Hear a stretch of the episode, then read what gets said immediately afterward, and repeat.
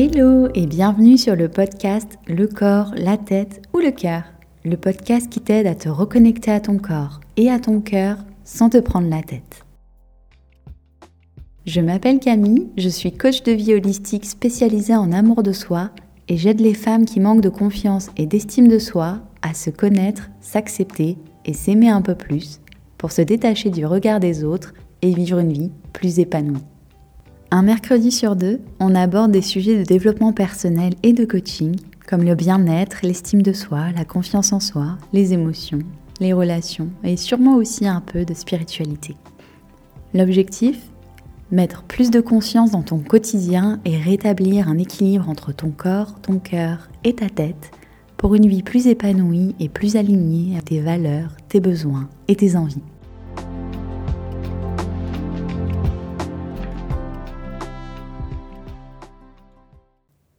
Hello et bienvenue dans ce nouvel épisode de podcast.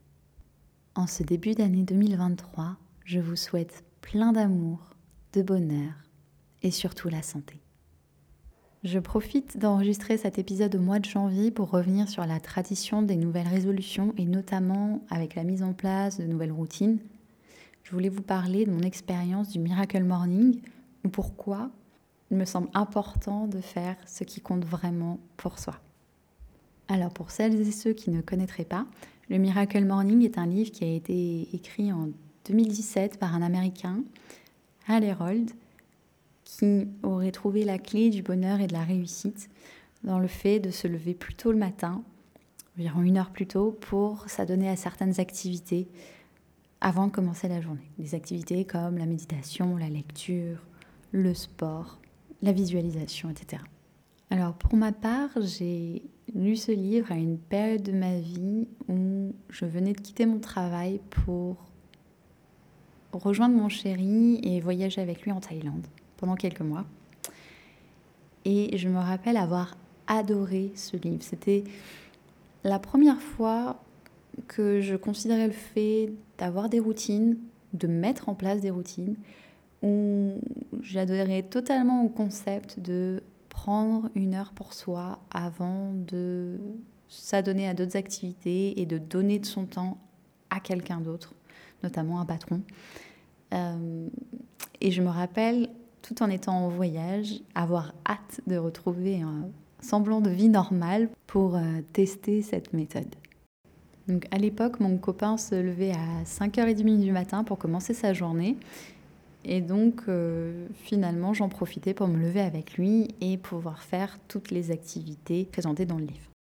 J'aimais beaucoup parce que, d'une part, ça me permettait de commencer la journée du bon pied, en ayant vraiment l'impression d'avoir fait euh, des choses utiles pour mon corps, pour mon esprit. Et une fois que c'était fait, j'avais vraiment un sentiment euh, d'accomplissement. Puis le voyage arrivant à sa fin, le jour où j'ai retrouvé un travail, j'ai euh, maintenu ces routines, ces habitudes et euh, elles se sont révélées d'autant plus efficaces que je n'étais pas vraiment épanouie dans le nouveau travail que j'avais trouvé. Donc moi qui avais hâte, ironiquement, de pouvoir tester cette méthode dans la vie normale, entre guillemets, eh ben, j'ai été servie. Cette routine, c'était, mon me time, mon temps à moi, vraiment l'occasion de faire ce qui me nourrissait, encore une fois, euh, autant au niveau de l'esprit, de la spiritualité que du physique. Ça me faisait beaucoup de bien de prendre du temps pour moi avant de le donner à quelqu'un d'autre, que ce soit mon chéri, mon employeur ou mon équipe, parce qu'à l'époque j'étais manager. Comme j'étais quelqu'un d'organisé et que je voulais vraiment optimiser le temps que j'avais le matin, parce que je me levais toujours à 5h30, j'avais listé euh, chaque activité et le temps que je voulais y consacrer. Donc par exemple, la méditation, c'était 15 minutes, le journal intime, c'était 10 minutes, les étirements 15 et 30 minutes de lecture. Je me souviens que dans les premiers temps, ça allait.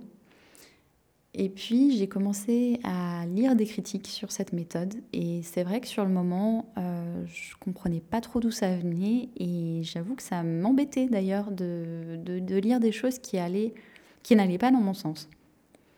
Et, et mon ego se défendait d'ailleurs de, de, se dire que bah, ces personnes n'avaient rien compris, qu'elles avaient dû rater un truc dans la méthode, qu'elle n'avait pas assez de volonté, tout ça, tout ça. J'étais persuadée d'être dans le vrai et que donc ces personnes qui critiquaient la méthode, c'était simplement des personnes euh, frustrées. comme ça, avec le recul, je me rends vraiment compte que ça sonne comme une doctrine et oui, je l'avoue et je vous l'accorde. c'est vraiment, c'est vraiment ce qui s'était passé. Donc ça a marché un temps jusqu'à ce que je prenne de moins en moins de plaisir à ce que je faisais. Donc c'était pas vraiment un problème de me lever toujours à 5h30. En plus, mon, chéri se levait avec moi, donc on se motivait, s'encourageait euh, l'un et l'autre. En plus de ça, je me couchais tôt. Mais parce que je me couchais tôt, ça a aussi impacté mes relations sociales. Je ne sortais plus trop le soir parce que j'étais crevée, forcément. En se levant à 5h30, ben, j'étais au lit à 21h30.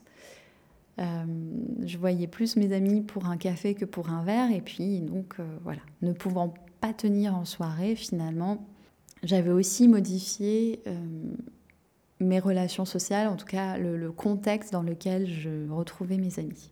Autre chose aussi que j'avais relevé, c'est que j'avais beaucoup de mal à tenir le rythme en vacances. Je m'autorisais à lâcher le rythme et à faire l'école buissonnière, entre guillemets.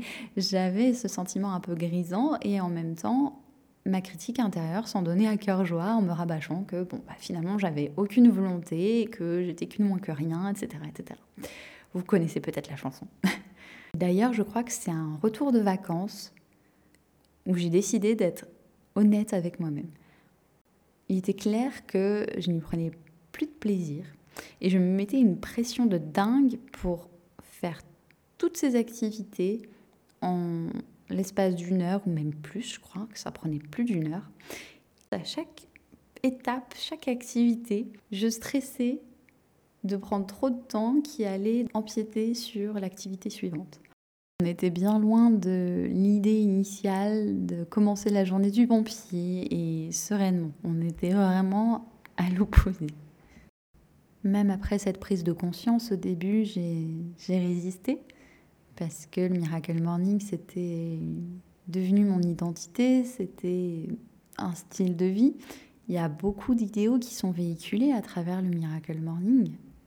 On se sent un peu supérieur, on se sent un peu mieux que les autres parce que ben, on est discipliné, parce qu'on se lève tôt, parce que on fait plein de choses. Donc c'est aussi l'impression d'être hyper productif pendant que les autres sont encore en train de dormir. c'est assez incroyable. C'est difficile de s'éloigner de ces choses-là, de ces, idéaux qui te donnent l'impression d'avoir avancé dans la vie, de prendre sa vie en main. Donc, quand tout s'arrête, ou si tout doit s'arrêter du jour au lendemain, forcément, c'est un peu effrayant parce qu'on a l'impression de, de régresser, de faire trois pas en arrière. Et surtout, on ne sait plus vraiment euh, vers quoi se diriger. Finalement, un jour, j'ai décidé de tout lâcher, en tout cas tout remettre vraiment à plat et revenir à quelque chose de simple. Revenir à des activités qui me font du bien et qui me plaisent, sans que ce soit des activités qui m'auraient été dictées par quelqu'un d'autre. Aujourd'hui, ma routine du matin varie peut-être d'un jour à l'autre, d'une semaine à l'autre, de sûr, et encore plus d'un mois à l'autre.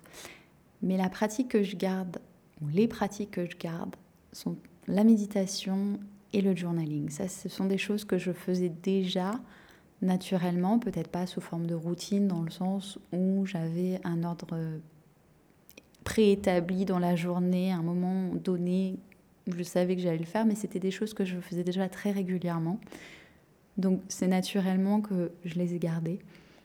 Ensuite, euh, je peux m'étirer, je peux aller marcher, je peux faire du yoga.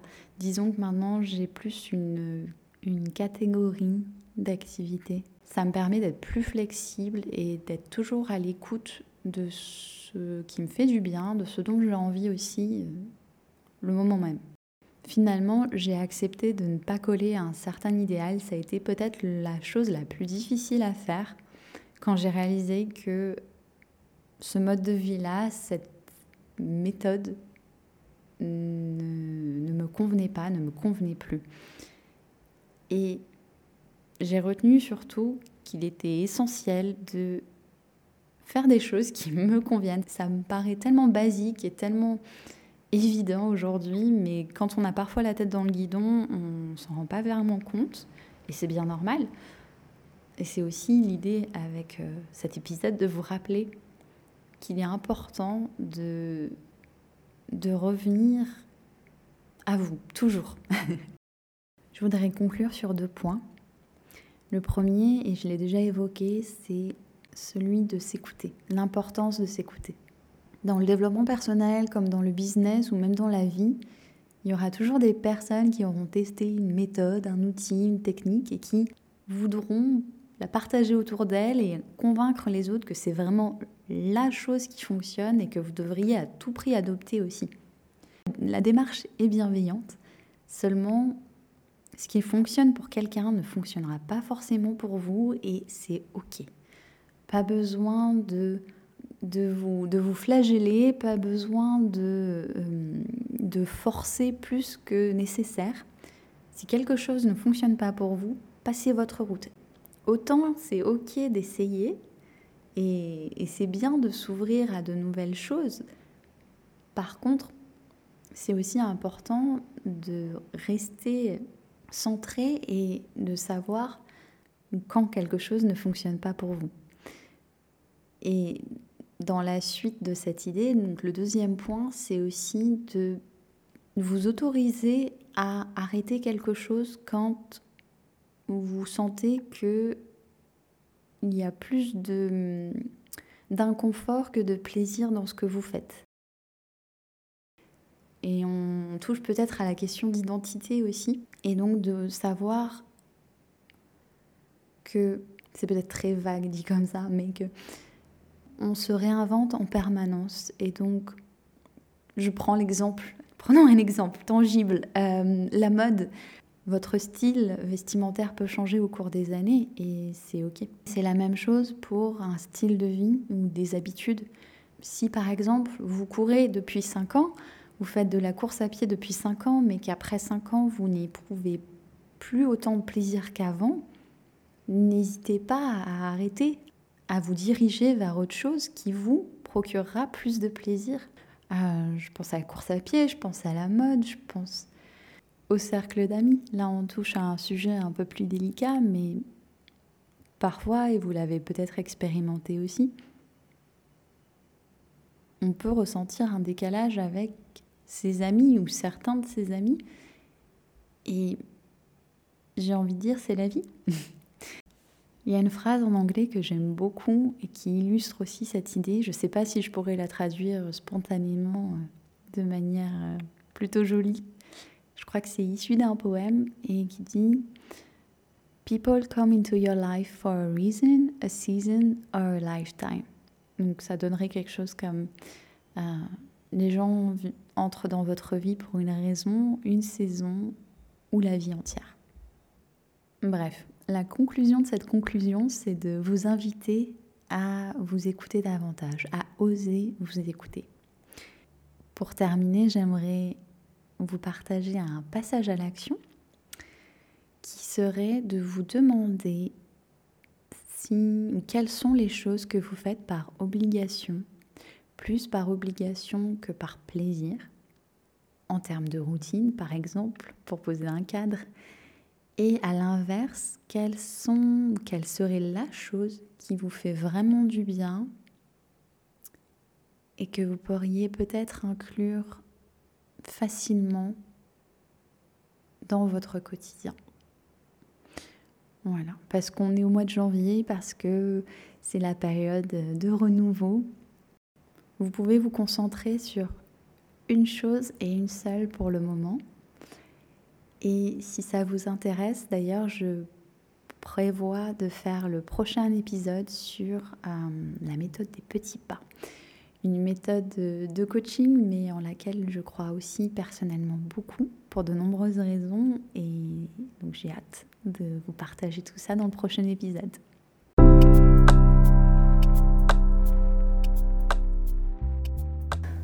Et voilà, c'est tout pour l'épisode d'aujourd'hui. Merci de l'avoir écouté jusqu'à la fin. J'espère qu'il vous a plu et si c'est le cas, je vous invite à laisser une note sur votre plateforme d'écoute préférée pour soutenir mon travail. Vous pouvez aussi partager cet épisode avec vos proches si vous pensez que le contenu peut leur être utile. Et si le cœur vous en dit, parce que ça me fait toujours plaisir d'avoir des retours, vous pouvez m'écrire en DM sur Insta. Mon compte c'est Holistique. Je vous mettrai le lien dans la description. Quant à moi, je vous retrouve dans deux semaines pour un nouvel épisode et d'ici là, prenez soin de vous. Ciao ciao